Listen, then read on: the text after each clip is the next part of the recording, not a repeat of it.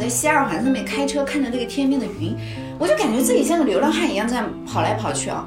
我就突然间给自己下了一个决心，就是我要跟他去住一段时间，不管这个住会造成一个怎样的结果，但是我觉得现在我的阶段已经到了，我要跟这个人住一段时间。前段时间我说，就是有些女生啊，比如说你特别喜欢这个男生，或者看着这个男生，你想通过生个孩子绑住他，嗯，你其实女生生个孩子这种事情，除了能绑住你自己，谁谁也绑不住，那就绑得死死的，绑得死死的，对的。我觉得就是生一个三十几岁的女人最明白的一点是什么？就是你们永远不可能再去改变一个人了。就是你跟他如果再结婚的话，他以后就是这个样子的，你能不能接受？我觉得就是体验爱、体验亲密关系是人生很重要的一个课程之一。听说了吗？听说了吗？大家好，我是茄茄。大家好，我是六六。这一期的听说了吗？我们打算来聊一聊关于从同居关系进化到婚姻关系这件事情。嗯，其实我身边真的挺多这样的朋友，就目前是处于一个同居关系的状态，就已经开始在纠结我到底要不要。结婚要不要跟这个人结婚，或者是我现在结婚到底为了什么，就会有很多类似这样的思考。所以今天我们请到的这一位嘉宾呢，也是我们平时日常生活中一个很好的朋友。他应该说是在同居关系和婚姻关系当中，都做过一次深度的体验。嗯，大家好，我是艾明雅。以前在纸媒时代呢，我是一个专栏作家。后面呢，自己做了一些自媒体，但一直都是围绕女性情感、自我成长这方面在做一些内容。小艾老师呢是在情感方面特别突出的人，他的这些观点啊，带着他的个人的很多的体验感的，就比较特别了。今天可能会更偏向于一个他个人的分享，肯定是没有办法代表大众的，可以给大家做一个参考吧。嗯，去听听他的个性化的表达，还有我们也想去讨论，到底他是怎么样去思考这个问题的。在进入到正题之前呢，其实我觉得我要先解开一个我个人的疑问哈。很多场合我们经常会听到说，关于同居关系有一种说法叫非法同居。嗯，没错。好像一听同居，是不是就觉得有点哎，在法律的边缘游走的感觉？我在结婚前跟我老公是有同居过的，后来有听到非法同居这个东西，到底怎么来定义呢？我有没有触犯法律？我觉得这个东西对于很多不是那么了解的人，可是不是也会有一些疑问？嗯，是的，确实我们以前是有过非法同居这种说法的。呃，最早的时候，在八几年的时候就强调了，如果说不是事实婚姻的情况下，那么就是非法同居。当然，事实婚姻是另外一个大话题了啊，现在也没有事实婚姻了。嗯，然后后来发展到了零一年左右，国家层面就是当时有个司法解释出来之后，就结束了非法同居这样的概念，只有同居了，没有叫非法同居。你要么就是构成重婚，就是你因为是婚内跟人家嘛。在一起同居嘛，那就是重婚；要么就是同居，没有什么非法同居了。嗯，这实际上也是代表着我们现行的这个法律，它对于这个同居这个词的一个严厉到温和的一个态度。嗯，我看是不是这么理解啊？同居这件事情其实更多的是一个道德审判的问题。对，它就是一种状态。你这么说，只要我没有跟一个已婚之人在一起。你管我，我想跟谁在一起就更多的是会是带有非常强烈的个人情感的一种判断。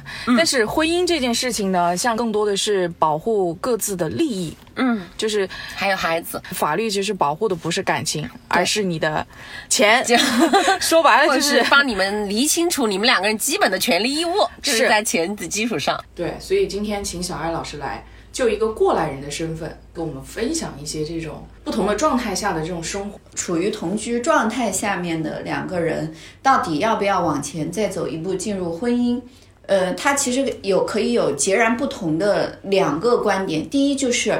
你们都已经同居了，尤其在父母或者在长辈看来，你们都反正在一起住了这么久了，也跟夫妻差不多了，你们为什么不去领这张证？这是第一个啊。第二个，可能对于同居的人自己而言，会觉得那我们现在跟结婚有什么两样？要不要那张纸也没有什么太多的关系，就反而会造成截然不同的两个局面嘛。啊，好像每天眼睛一睁，觉得哎，今天又可以这样，就就按照昨天的模式这样过一天。哪一天到底是我板上钉钉要敲一锤子冲到民政局去把那张纸去领了的那一天？好像迟迟走不到那一天，又好像哪一天都可以是那一天那种感觉。如果说是同居的伴侣的要求，就会是让我会觉得，哎，我们是不是对我们的婚内的伴侣要求过高了？其实都是一样的应酬，一样的工作，一样的事业，但是为什么就是结了结婚婚就不一样了就必须绑起来一哎个人，就是或者两个人都得绑起来。呃，绑住一个男人也好，或者什么这种东西都是很可笑的。尤其是前段时间我说，就是有些女生啊，比如说你特别喜欢这个男生，或者看着这个男生，你想通过生个孩子绑住他。嗯，你其实女生生个孩子这种事情，除了能绑住你自己，自己谁谁也绑不住，那就绑得死死的 绑得死死的。对的啊那这么来说的话，你在没有结婚的那一段时间呢？我肯定是认真的去考虑过这件事情啊，因为我是有过一段婚姻，同呃又跟这个男朋友在一起，就是同居生活了很长时间。然后最近呢，我又把自己给整进去了，你知道吗？就是又再婚的时候，我所有的闺蜜都问我说。为什么觉得有什么想不通的？我说我肯定是衡量过，在我这个阶段，我就是拥有稳定婚姻稳定关系，肯定会比前一段时间会更让我觉得状态好，或者是怎么样，才我才会做这样的选择。因为人都是利己的嘛，就是你肯定会选择一段当下对自己更有利的关系状态。如果这个时候我同居，我不结婚对我利益更大，我肯定是那个状态。如果到了后面，我觉得结婚对我的利益更大。就会选择去结婚嘛，所以我朋友都这样说，说那肯定是你能瓜分到财产。我说，嗯，这个 看破不说破，朋友还能做啊。其实如果这么来说的话，其实你认为两个人现在这种状态，经济也不需要混同，对吧？两个人也不需要共同去富裕，奔着共同富裕的目标，对对对也不需要有什么债务要对方去承担的情况下，其实就好好的谈恋爱。呃，我觉得好好的谈恋爱是每个成年人的必修课之一。我是很不赞同现在很多女孩子觉得我要水泥封心，我要一门心思挣钱，我要断情断欲的那种。我觉得就是体验爱、体验亲密关系是人生很重要的一个。课程之一，但是像现在的话，第一，你对这个人要需要更长时间的了解；第二，你们有背后有更加有分歧的原生家庭，就是区别会非常大。然后有的有城乡区别啊，有的有家庭条件的区别，有的有学历的区别。像你，你还有南北对南北南北差异异的区别，嗯，你需要更长的时间去磨合。所以同居是给了你很好的一个机会，让你真真正正的去跟这个人生活在生活在一起。嗯，那么你你一旦选择同居，你是不是就进入了第二个阶段？第一，你只是谈恋爱约会；第二，你就开始同居了。同居了之后，其实其实男女双方都会有一点心态上的变化。女生会觉得我还没有享受到婚姻的权利，但是呢，我需要承担更多的隐形家务，对吧？我还要共担房租，然后这些东西都是我需要去做的。然后男生呢，可能其实对男人而言，他是看不到你的对于家务这方面的这些付出的。我可以说啊，大部分都是这样。他同居，他更多的是一种什么呢？他反而会觉得我有一种失去了自由。啊、我以前本来可以晚上三点回家，现在我十一点，我女朋友要打电话喊我回家了，我也觉得挺烦的。他其实人都是这样的嘛，我看不到自己在这段同居的关系里面享受了到了什么，我只看得到我在这段同居关系里面失去了什么。其实男女双双方都是这样的，但实际上同居呢，有的时候在大城市里面，尤其男年轻的男生女生当中，他是有时候他也是一个没办法的事情。第一，两个人生活成本肯定会更低嘛，你五千房租，我五千房租，合租只要两千五，对吧？是。但是我觉得有一点是什么呢？就是女生一定要想清楚。这个时候，我可以跟你们分享一下，就是我从约会到了确定这个人，然后我决定想跟他在一起生活，就是同居的时候，就是要同居这件事情是我主动提出的。我那段时间就发现什么呢？就是我要工作，我还要西边、东边两地跑。首先，第一，我觉得我很累，我像出差一样，我车尾箱随时放一个小的手提箱。我清清楚楚记得那个场景，就是我在西二环上面开车，看着那个天边的云，我就感觉自己像个流浪汉一样这样跑来跑去啊。我就突然间给自己下了一个决心，就是我要跟他去住一段时间，就不管这个住会造成一个怎样的结果，但是我觉得现在我的阶段已经到了，我要跟这个人住一段时间，然后我就去跟他商量了一下，因为那个时候呢，我们虽然感情很好，但是也还没有说到板上钉钉要去共同生活。我是觉得我肯定说同居也会吓到他，我清清楚楚记得我跟他沟通了一次，第一表明我为什么要跟你住在一起。是因为我觉得我的时间成本太高了，每天像城像这个城里一日游一样，我也很累，我也想想安稳下来。我说第二，我觉得你还不错，我确定想要跟你就是就是稳定的在发展一段关系。我说，但是我也可以分析出，就是你的顾虑是什么。第一，就是你的生活成本，如果你需要我跟你共担房租，因为那时候我们都租房子嘛，共担房租我 OK。我说第二。呃，我没有任何想要捆绑你的想法，就是你就把我当个室友，我只是觉得住在你这里我会更方便一些。你该几点回来几点回来，你不需要为了讨好我刻意变成一个就是就是要要要好像表现的更好的那样的人。我说我之所以搬过来住，我就是想清清楚楚知道你更加全面和丰富你是怎么样一个人。如果我接受不了这个真实的你。你伪装两个月也没有用的，对不对？你迟早有一天会会露出真面目的。我说你该干嘛干嘛，该打游戏打游戏什么？我说我们就是要真实的磨合一下，看真实的生活状态下的两个人，我们能不能一起生活下去？那他做了自己吗？后来他做自己啊，他怎么没做自己啊？他每天想几点回来就几点回来，有时候十二点回来，有时候两点回来，有时候三点回来。不过有一段时间我确实很不习惯，因为他不回来的话，我就会觉得有点睡不着。我后来开始去分析自己的这个睡不着，我觉得我是想控制他吗？还是真的关心他吗？还是什么？我就开始剖析我自己，剖析着剖析着，我觉得就是就随便吧，就就我我要回到那个初心，我跟他在一起生活的目的是什么？我后来还想过左和右的两个极端，第一就是我分手了，如果再遇到下一个人，他可能也是这个样子的。第二，我结婚了，那他以后他也不会改，对吧？我觉得，就是身为一个三十几岁的女人，最明白的一点是什么？就是你们永远不可能再去改变一个人了。就是你跟他如果再结婚的话，以后就是这个样子的，你能不能接受？对我跟自己做过很多对话和功课的。后来我就觉得他睡回不回来，我就睡着了，我就能睡得着了。我也是经过了这样的一个，那你这也叫接受了吗？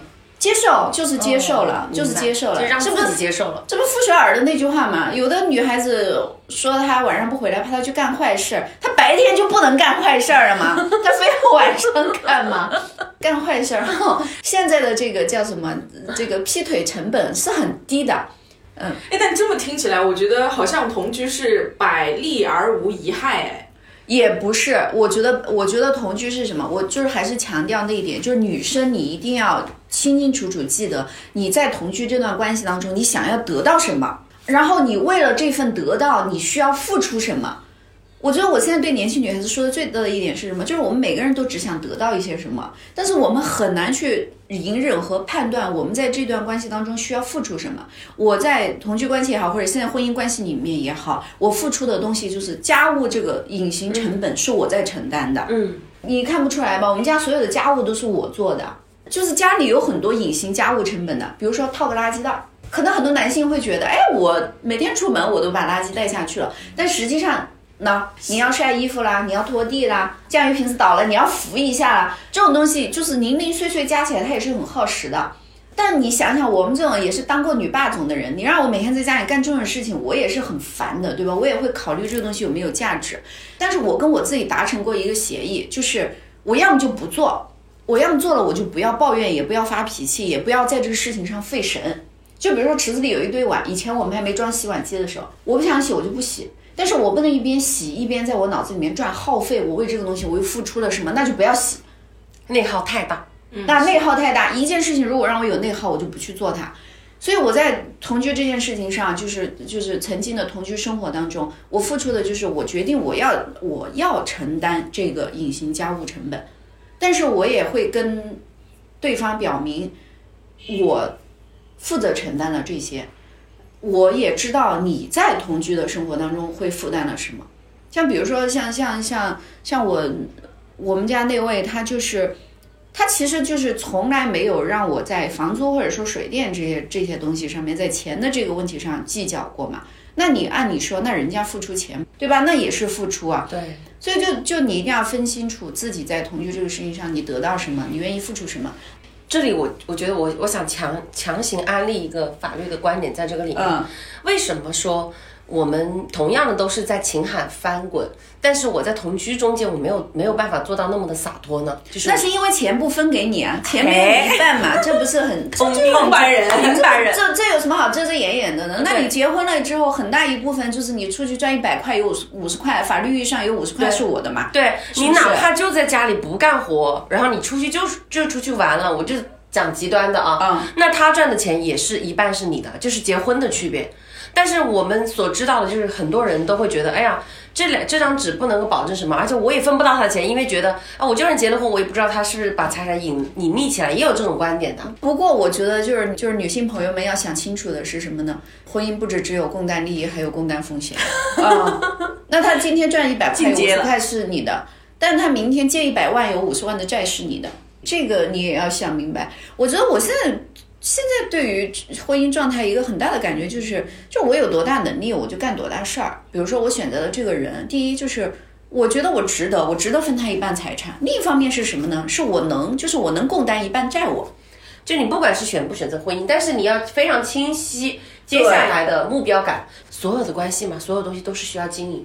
虽然说的有点俗气了，但实际上它也是很对的。就是为什么很多人他要做出一个离婚的选择的时候，他会那么犹豫。此刻离婚利大于弊嘛？对，但是很多人他会犹豫，就我很多当事人，就是他可能要花一两年的时间来去做这样的一个决定，就是因为他最开始进入的时候，我认为他也没有去想清楚他要的是什么，他他可能更多的会想希望这个伴侣会有变化，就是比如说不要怎么怎么样啊，啊，怎么怎么地。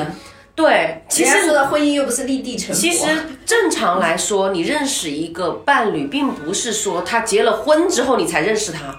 大部分情况是，其实他之前就是这个样子了。如果他之前就比较花心，你别期望他，他婚后好像因为你有一个纸的绑架他的道德，他就会突然一下为了这段婚姻，然后我就不出去花花肠子了。很多东西就是自己没有看透。所以说到这个，为什么我们现在有那么多的人开始在讨论，我是只同居不结婚，还是我要不要去领这一张证？有这样的讨论，而且我身边反正就女性这样的讨论会更多一些。其实婚姻这件事情对女人啊，就是说最大的成本索取是什么呢？就是你的精力和你的生育成本嘛。对男人最大的索取就是你的自由成本，对吧？你以前一个人吃饱全家不饿，也会想，那男人从婚姻当中得到了什么呢？是他也会得到的可太多了，好不好？我有个大哥有三个小孩，他曾经是一个坚定的不婚主义者，他老婆是个丁克，结果他们俩意外生了第一个小孩之后就就就结婚了。他说，就是小孩唤醒了他家里面就是。就是男性骨子里面那个家族的基因，结果一个不行，又来了两个，两个后来又来了三个，就开一个商务车，岳母什么全带上。是，然后我看到他，你旅游感觉怎么怎么样啊？他就摆手说：“哎，这个队伍不好带，这个队伍真不好带。”你其实就是要有一个很很清晰的意识，就是你人生的某一个阶段，它可能就是翻篇了。就是翻篇了，但是呢，你在你后面的这个阶段里面，你也能够找到你的乐趣所在。就是你不要老是回顾过去，说我以前怎么潇洒，其实就在在这种新的生活篇章当中，你要去找到它新的乐趣。讲到这里，我还可以跟你们分享一下，我昨天晚上刚好看了一部电影，可能很多人看过，叫《时光尽头的恋人》啊，就是讲那个女主，她因为一次车祸事故，她永远停留在了她的二十八岁还是还是多少岁，同批的人都死光了，然后她的女儿都变成祖母的那个年龄了，她依然是二十八岁，但是她一直在逃亡，因为他很害怕别人知道他长生不老吧，就把他抓去做科学研究、做标本这些嘛。直到后面，他爱上了初恋的儿子，因为他初恋已经是花甲老老头了。他们见面的时候，他就很慌，因为他的那个以前的那个恋人发现了他手上的一个疤痕。后来她又想逃掉，他的他的女儿满头白发的时候告诉他说：“你一定要再去体验你的人生。”然后后来他的那个初恋嘛，也是老头了，就说：“你不要再逃走了，你你可以跟我儿子共度余生。”他说：“你长生不老，你虽然一直都在生活着，但其实你从来没有活过。”我觉得他这句话真的很打动人，就是你的人生没有下一个阶段，你没有结婚，没有生子，没有变老，没有这些东西，这个点是是很动人的。这也就是回到我们刚刚那个话题啊，就是你如果一一直在回忆你以前的那个阶段，享受你那个阶段的好乐趣，你的人生是没有办法翻篇的。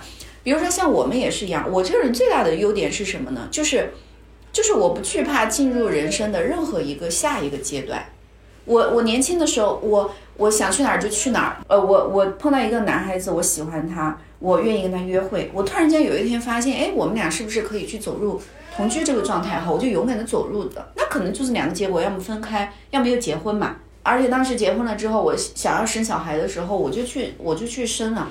因为我现在觉得有一种兵来将挡的感觉，就很多人就说，哎，那你是不是现在就觉得跟这个人抱有白头偕老？我说我尽量，我说我结婚也是为了幸福，离婚也是为了幸福，再婚也是为了幸福。我所做的一切决定都是为了我当下这个阶段要过得非常非常的好，所以我一定会做出就是动态选择，我不会把人生固化在任何一个我觉得好像舍不得失去的这样的一个阶段。这个就回到今天这个话题也是一样的，你管他同居、结婚或者是什么，就是你要担得起当下你选择这个事情它的付出、它的结果。所以好多人说我要不要同居？我觉得这个时候可以换一种问法，是你觉得同居对于你来说是不是你真正内心的那个选择？嗯，还是说我我只是拿不定主意，我在这儿拖着？是是，很多人因为我身边我有一个朋友，她跟她的男朋友同居了，应该有近七年八年吧。对于我来讲，我觉得这个时间挺长的，但是现在两个人就开始在有纠结结婚这个事情。而越聊结婚，就会发现两个人分歧越大，分歧越大，对。然后这个时候开始，两个人的感情就会出现了一些差池。如果在不聊这个事情的情况下，两个人反而是可以和平的相处，一直把这个同居生活过下去的。我当时我就有问过他一个问题，我说：“那你是真的想要保持这样的状态？你觉得只要开心就好吗？”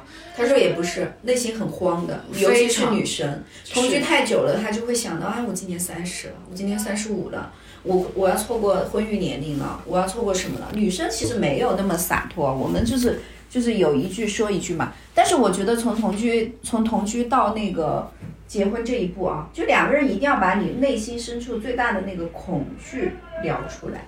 其实是恐惧阻碍了我们前行的脚步。就对结婚这个事情，你最恐惧的东西是什么？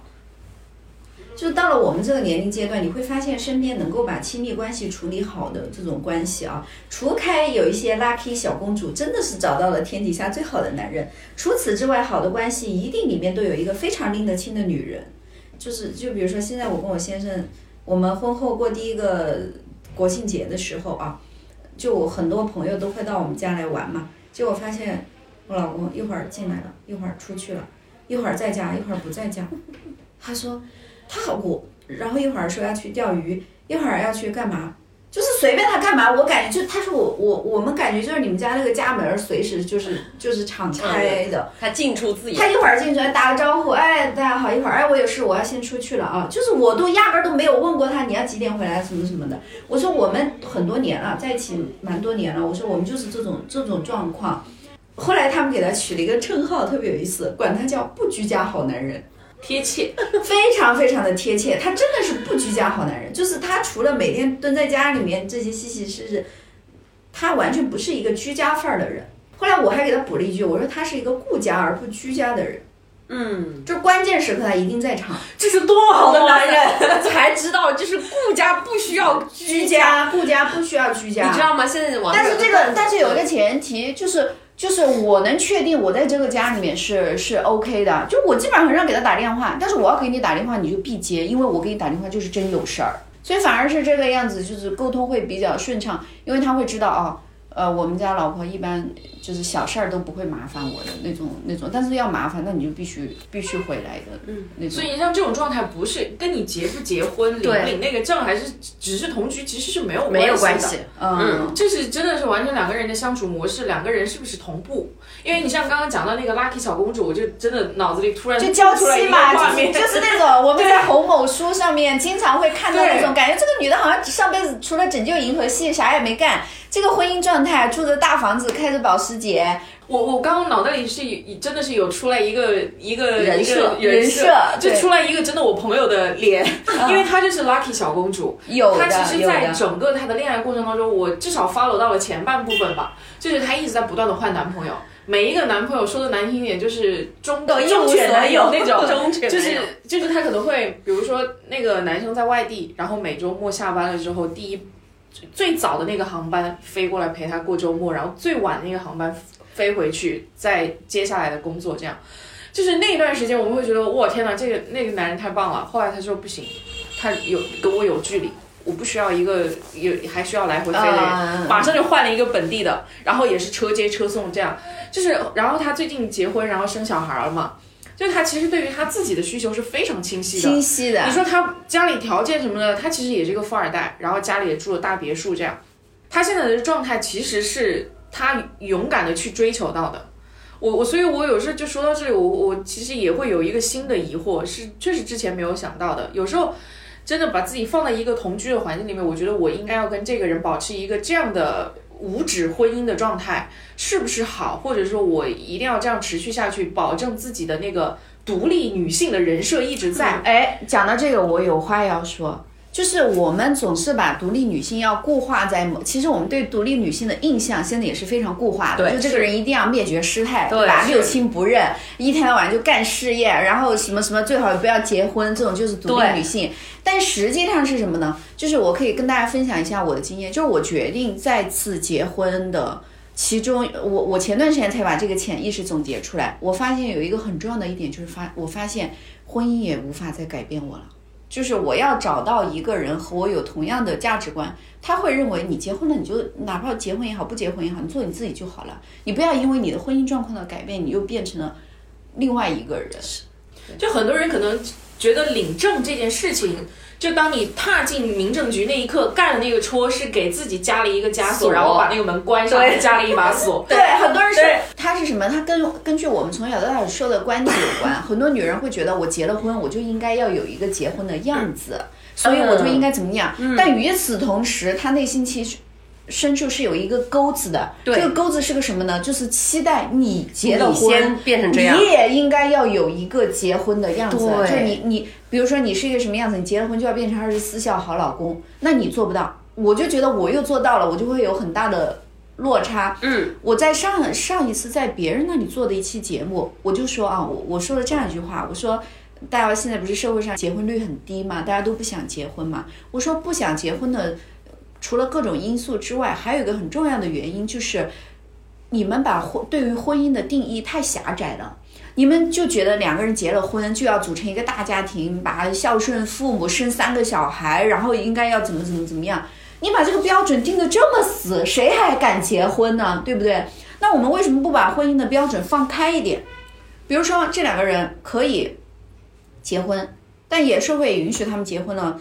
比如说晚婚晚育，或者说有一些人觉得我是双城婚姻，就是我一个在北京，一个在上海，我们也是婚姻关系，我们可能一两个月见一次。比如说还有一些人是什么呢？他结婚了，他一直不想生小孩，他就想养猫。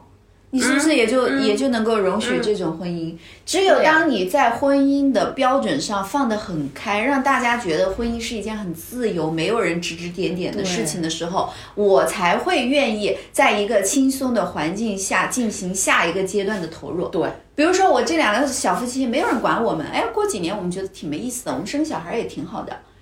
结果他们俩一结婚，你就把他关在一个婚姻的枷锁里面，七大姑八大姨就开始催生生生三胎，谁会愿意让你辞职？你觉得谁会愿意生小孩呢？对不对？就是你一定要去尊重他的这个，接受我们这个世界必须要拥有非常非常多样化的婚姻，你才能够保证年轻人愿意去。愿意去去结婚，还有是什么呢？就是一定要在这个社会让婚姻成为一个非常独立的个体，就是不要去智慧别人的婚姻，人家爱怎么过就怎么过，就怎么过，人家两个人过也好，对吧？人家跟父母在一起过也好，啊，人家挣钱也好，买大房子也好，或者人家就守着一个小家也好，就不要有一些成租的功学房子也行租的也好，对啊房子也行，对吧？就反正其实就是多样性，我觉得多真的是多样性才会让大家对婚姻有所期待。刚刚是说很多人是把它上了一把锁嘛，但其实婚姻这件事情，很多时候是从我自己自己的自己的经验来看，我觉得它其实是一个纽带，把两个人放在，就像我们之前有聊过一期，就是说结婚就像开公司嘛，嗯。合伙，嗯。我觉得其实就是这段关系就像一个公司一样，它多了融资的能力，嗯，然后让它越来越丰满然后。分工协作，是，就是它跟同居的感觉还是不太一样，就好像我觉得同居可能说起来有点像是两个个体户，对，我开我的店，你开你的店，嗯，对，这么来说吧，我觉得我们目前来说，我我我一定要以一些真正的案例让大家觉得，就是你到底是选择什么样的东西，它的区别在哪里？自己不是有一个这样的一个案子嘛，就是已经两个人啊在一起有了二十多年，将近三十年，然后呢，双方之间一直以夫妻相称，但是实际上两个人没有车证。然后后来这个女方进入到了这种中老年，已经身体就多病了，然后这个时候，男的哇，著名的企业的这种老板，伴随着是吧，人家越来越多的这种物质财富的这个收入，就是要共同富裕嘛。嗯，对对对，我们怎么看来说，这个人是他的妻子，他做的事情绝对不会少，而且他一直就是相夫教子啊，而且把这个男的也打理的非常好。那为什么不扯结婚证？我就这一个疑问。呃，对对对，就因为没有扯结婚，嗯就因为没有扯这个结婚证。但是到了最后，我们要去再帮他去做财产的一个分配安排的时候，委托我们的时候，我们就发现，就因为少了这样的一个证，我们甚至于从庞大的法律条文中间没有找到两个人。如果没有结婚证，你怎么去分他的财产的依据？对呀你就这么来理解这。不这不就是国家对对婚姻的，就是我我我是这么形容的嘛。我说那那国家也没有办法派任何一个人蹲在你们家床底下，然后确定你们俩是到底什么关系有多有共同在一起生活多少年，那国家就出台一条标准啊。那你们两个如果要要物质共享啊，要权利共享，那你们就去领结婚证啊，嗯我们就认法院啊或者法官，我们就认这张这张。那那那国家已经给了你一个方式，就是你去领结婚证，你就能够享受到这个这个夫荣妻贵的共同的权利。但是小爱那你不去领啊，对吧？没错，你你说的对，就是如果是同居关系，你就跟两个普通同性的合伙什么合伙就没有区别，你们要么就要共同出资，要么就要共同经营，有这个经营行为。如果没有，你就分不到他的钱。好，现在他就属于这种情况。那我们再放开说，你刚刚小安你说，如果我登记了这个结婚，我是不是就应该有了这样的东西？在我们国家啊。我们目前来说，就是因为在同居析产中间没有明确的法律规定，但是其实也提出了一个观点，嗯，同居是可以做约定制的。如果你没有选择跟其他的人进行婚姻的话，那我认为同居的这个伴侣是目前来说你的所有的关系中间最亲密的一个。嗯，但是如果你没有这样的一个登记制度，就你说没有办法趴在他的床下，那我不说分手了，分手我觉得还还好，你能够接受的。你要想到继承怎么办？这个人跟这个人已经生活在一起将近一辈子了，结果有一个人去世了，他没办法继承对方的一个财产，这是在从感情上面是受不了的。我们没有法定继承权，就同居的伴侣，但是你要知道他照顾了他没有？他在最病最多重病的时候，我跟你讲，好多都是同居的伴侣来照顾他，有谁是子女或者是父母来照顾他？嗯，所以这就是一个问题。我还没有接受，还没有到那个那个年龄阶段，但是我身边已经有父母会有这种问题了，嗯。因为我有一个朋友的呃母亲很多年前就去世了，然后他父亲在老家一直跟一个阿姨一起，嗯，他说这个阿姨跟他爸爸在一起已经生活了有十几二十年了，到他现在已经都有孩子了，对，我说那你为什么你爸爸不去领结婚证啊？嗯，他说。他说：“其实这个也是我爸非常自私的一个想法，因为领了结婚证之后呢，嗯，我们就会对这个阿姨有有赡养义务义务。是他说这个都不都都不说，赡养阿姨也是应该的。他说关键是什么呢？他说因为我们有企业，我们有企业，然后阿姨有子女，你知道吗？嗯，就相当于如果说爸爸跟阿姨还有婚姻关系的话，那爸爸去世了，他还会涉及到几个子女之间的这种继承啊什么，所以他爸爸就宁愿一直就一口咬着，就是不去领这个结婚证。但是他爸爸也给这个阿姨每年都存养老金，嗯啊，不跟你领结婚证，我每年都要把你的养老钱给你存的好好的，就是保证你老了能老有所养老老有所养。但是就是仅仅限于我们俩之间的这种照顾，我希望不要跟我的子女有发生。你说有时候想想，其实人世间也是挺纠葛的一件一件事情。每次我们聊这种话题的时候啊，我们最后都会讲到利益，是吧？但实际上，我们还要回到最初，就是我们为什么要选择跟这个人在一起？你肯定也是也是风花雪月，看到这个人，你觉得就是很想跟他共度一生，也是基于情感，基于爱，对吧？你在婚姻关系当中，你享受到了婚姻的权利也好，享受到什么也好，这都是底层和背后就就是这张证赋予你的权利。但与此同时，你更加享受的是什么？你还是想要有家庭生活呀，对不对？还是想要有亲密关系啊，有伴侣对你的支持啊，这些东西是怎么去衡量，其实是很难说的一件事情，对吧？所以我就说，不管是同居也好，结婚也好，你当然要去衡量利弊，最后你还是要凭感性，凭你最。最初最初的那个直觉，你愿不愿意跟跟这个人在一起生活？你愿不愿意？尤其像我们这种三十老几的小姐姐，已经这句话简直是刻在脑仁儿里面了。你永远都不可能再去改变一个人了。但我觉得要不要结婚这件事情，或者说你就是坚定的选择同居这件事情，首先需要弄清楚的是，你是不是真的是考虑这件事情的本身，还是你只是在立自己的人设？因为我我一直很记得，就弗洛伊德在那个精神分析法里面有一句话，我不记得原话是什么，但大概的意思就是说，两性关系当中产生的这种情感的纽带，是你从原生家庭绝对获不到的。嗯，无论你是说在同居的这个关系里面，还是已经结了婚，这个感情支撑是不会消失的，只是说你去。呃就就是衡量利益的关系嘛，对它是这样子的，我觉得啊，我觉得在我们现有的这种社会环境下面，你想要保持一个独立同居的关系，其实比你结婚更难，更难。你想到没有？你又想跟这个人一起长久的生活下去，然后你又要在没有外界保障的基础之上，第一，你们的感情要有多牢固，对吧？嗯。你先别说结婚证这张纸有多少用，你们俩结了婚之后，打个比方，你吵一架，你多多少少会觉得，哎呀，你反正是个是个结了婚的人，你还是回去，然后有这种这种法律上的牵绊。但是呢，你说你跟这个人同居，那你就一定是发自内心的出于感情，然后出于你要坚守这段感情，你要付出多大的心力。第二，我觉得要用长久的眼光看问题。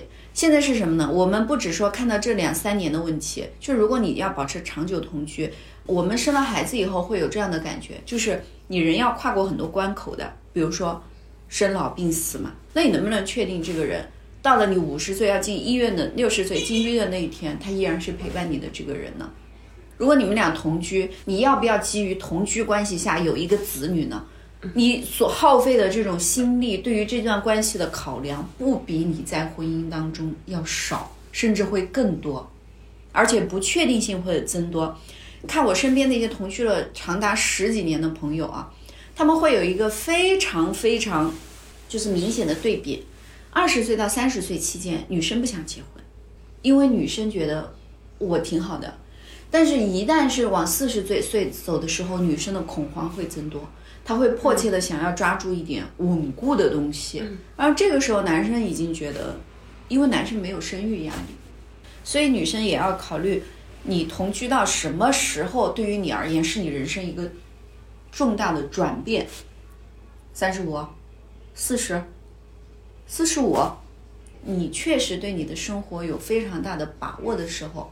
你才能真正的去拥有一个无灵感的生活。比如说你的像六六，你的工作不因为你四十五岁了就你不是吃青春饭的工作，对不对？再加上内心还要无比强大。对啊，然后你现在你的孩子已经出生了，你再生不生第二个是你的事，但实际上做母亲的这个体验你已经有过了。所以今年是四十岁也好，五十岁也好，对你而言其实是没有什么太大的干扰的。但假如说现在你是同居关系呢，你要不要跟这个人结婚呢？这种内耗。会不会让你觉得，其实每天你拎着你的律师，拎着你的律师包上楼的时候，你难道脑子里面不会想我到底要不要结婚这件事情吗？我就说这是我最后选择这样的生活方式的原因。我只想每天下楼的时候想想今天吃什么就可以了。嗯，其实很简单，你你遵循自己的感觉，前提啊是因为我是一个理了解法律规定的人，我知道这个东西对于财产的重组。